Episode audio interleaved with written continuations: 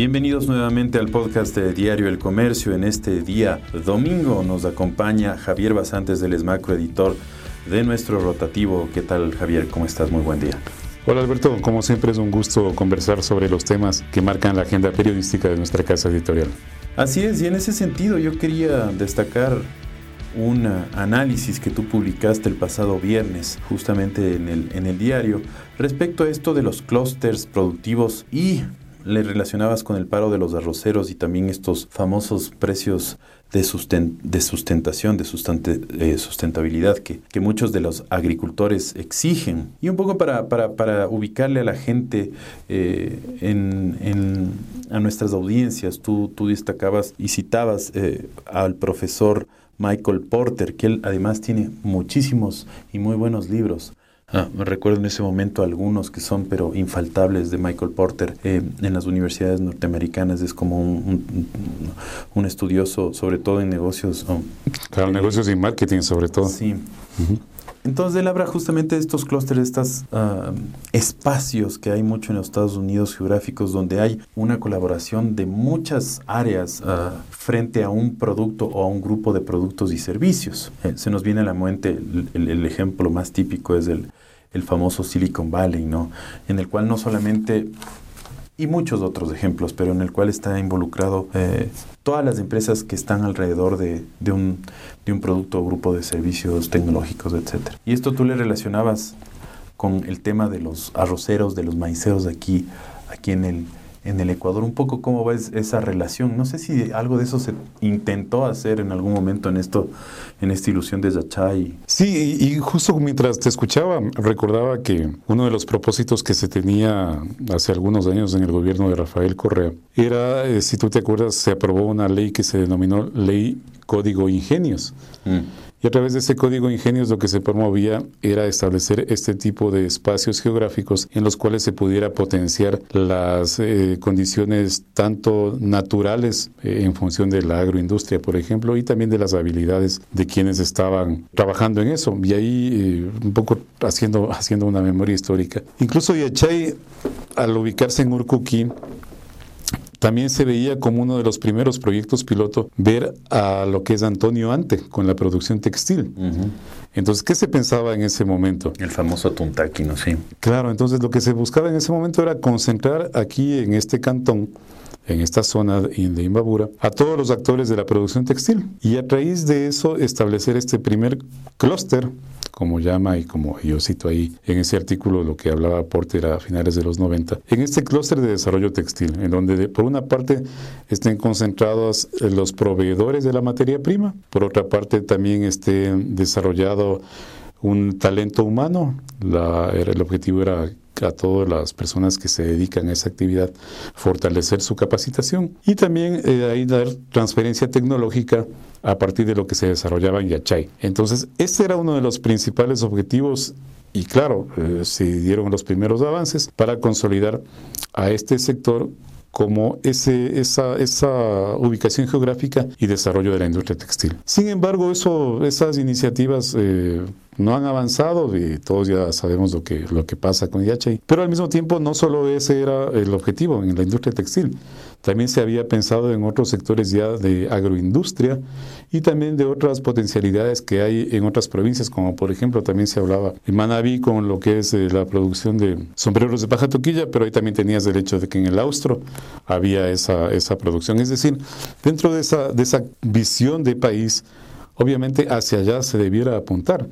Incluso nosotros en, Revista Líderes hemos publicado algunos eh, informes en donde el propio sector agroindustrial, agroalimentario, también apunta hacia eso, a que existan estas cooperativas de producción, existan estas zonas geográficas en donde se aproveche más estas eh, zonas de cultivo, incluso hasta por temperatura, por condiciones solares, por condiciones de riego, que sí permitan de alguna manera fortalecer ese sector. Algo, algo se ha avanzado bastante en el tema bananero. Pero eh, en otros sectores es indispensable ir hacia eso para que puedas tener un mejor desarrollo. Si no pasa lo que yo también comento ahí, lo de los productores de arroz, los arroceros. Al final, el, la queja, el reclamo está siempre relacionado con los precios. Y los precios vienen a ser como esa punta del iceberg que no reflejan otro tipo de condiciones también que a través de un clúster se pudieran desarrollar mejor. Eh, tecnificación, desarrollo tecnológico, capacitación de la mano de obra y sobre todo una mejor organización de estas áreas geográficas para potenciar mejor esa producción y esos cultivos. Es que además, claro, el tema tecnológico, el tema de académico, de investigación, Estamos en el siglo XXI, o sea, hemos avanzado tanto que desde hace décadas Israel cultiva en los desiertos. Y claro, Alberto, ¿Cómo, ¿cómo, no podemos ser tan más competitivos en un país tan rico en producción acá? Y bueno, que tiene heladas y tiene sequías y tiene inundaciones, pero ay, debe haber académicos especializados en el arroz, en el maíz que... El Ecuador está ya, eh, se ha comprobado, eh, incluso en esta pandemia se ha comprobado una vez más, que su fortaleza es el sector agroalimentario y la agroindustria. Entonces ahí tenemos, y eso lo vimos en el, en el 2020, cuando uno de los mayores rubros que incrementó sus volúmenes de exportación fue la producción no petrolera y muy vinculada sobre todo a la agroindustria. Entonces aquí en Ecuador ya sabemos que nuestras fortalezas están allí. Tienes banano, tienes el cacao, las flores, se está avanzando mucho en frutas.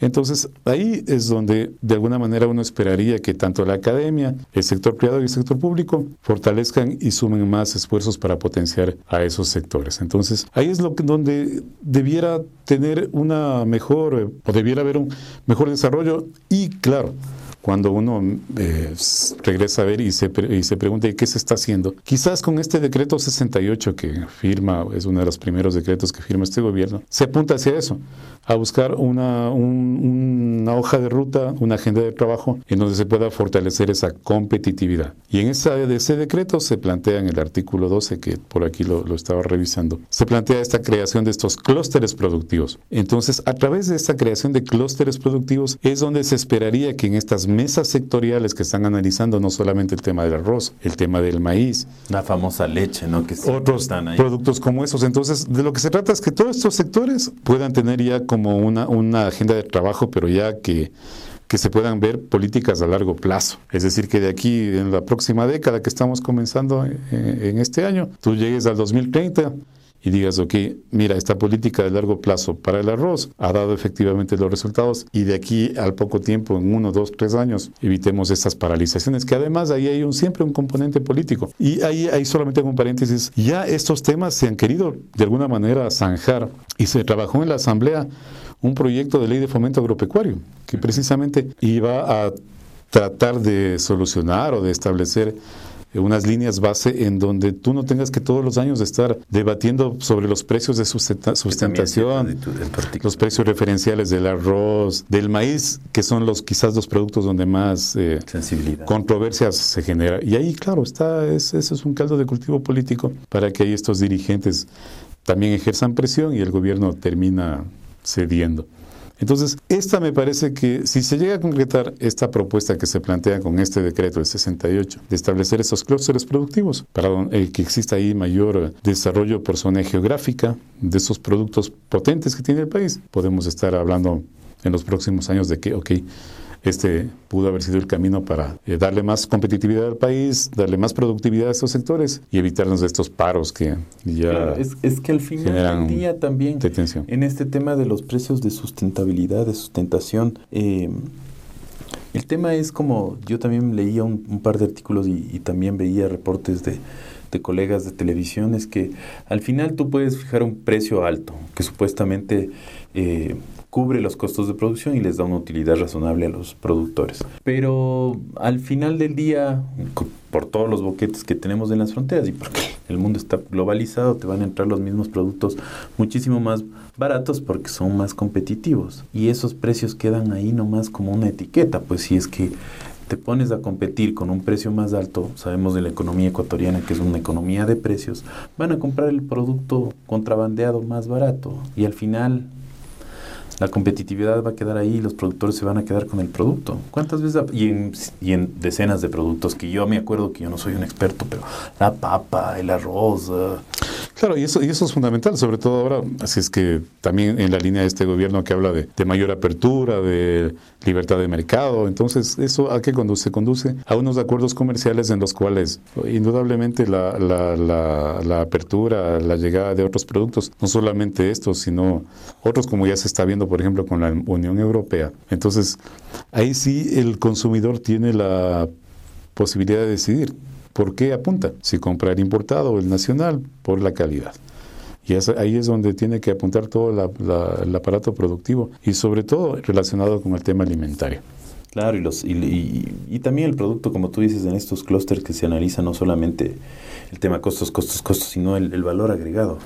Por ejemplo, y, valor agregado, claro, dado en función del, producto. De... Yo, yo recuerdo en, el Reino Unido, donde, donde viví un año, había un, un arroz que venía en unas funditas pequeñitas que era, hierve el agua, déjale 10 minutos de esa funda y estaba hecho el arroz.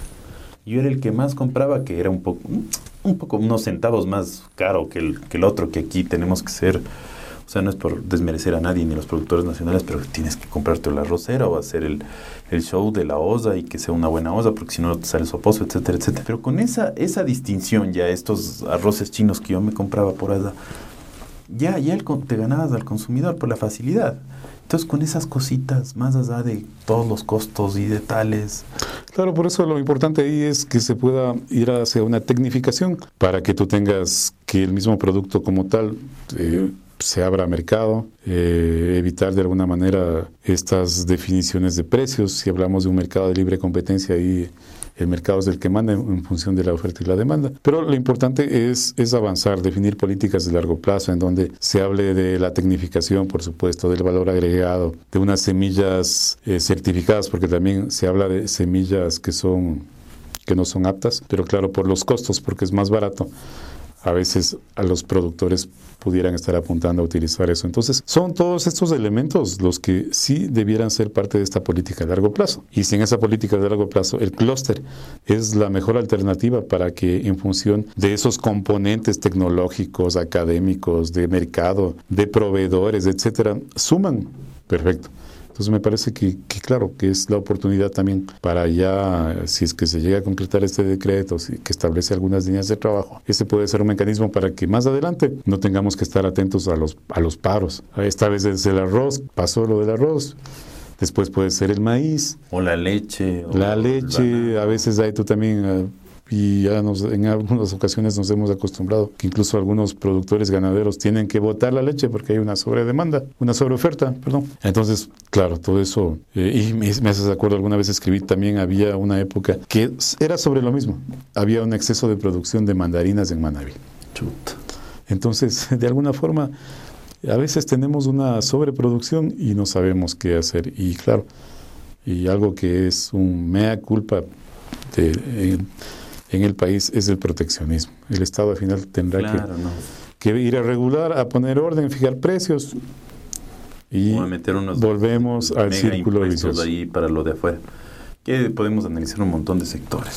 Ahorita me acuerdo del, sector automotriz, que es, bueno, décadas, décadas y décadas y décadas protegidos que son parte del análisis de nuestra no, industria. No han bajado los precios, siguen en los precios altos, los autos importados siguen muchísimo más altos. Claro, aunque ahí es otro tema ya de incluso de cuestión tributaria y de impuestos, ¿no? Pero, pero sí, la industria ecuatoriana, pero al final me parece que, que todas esas experiencias eh, debiéramos sacar el aprendizaje.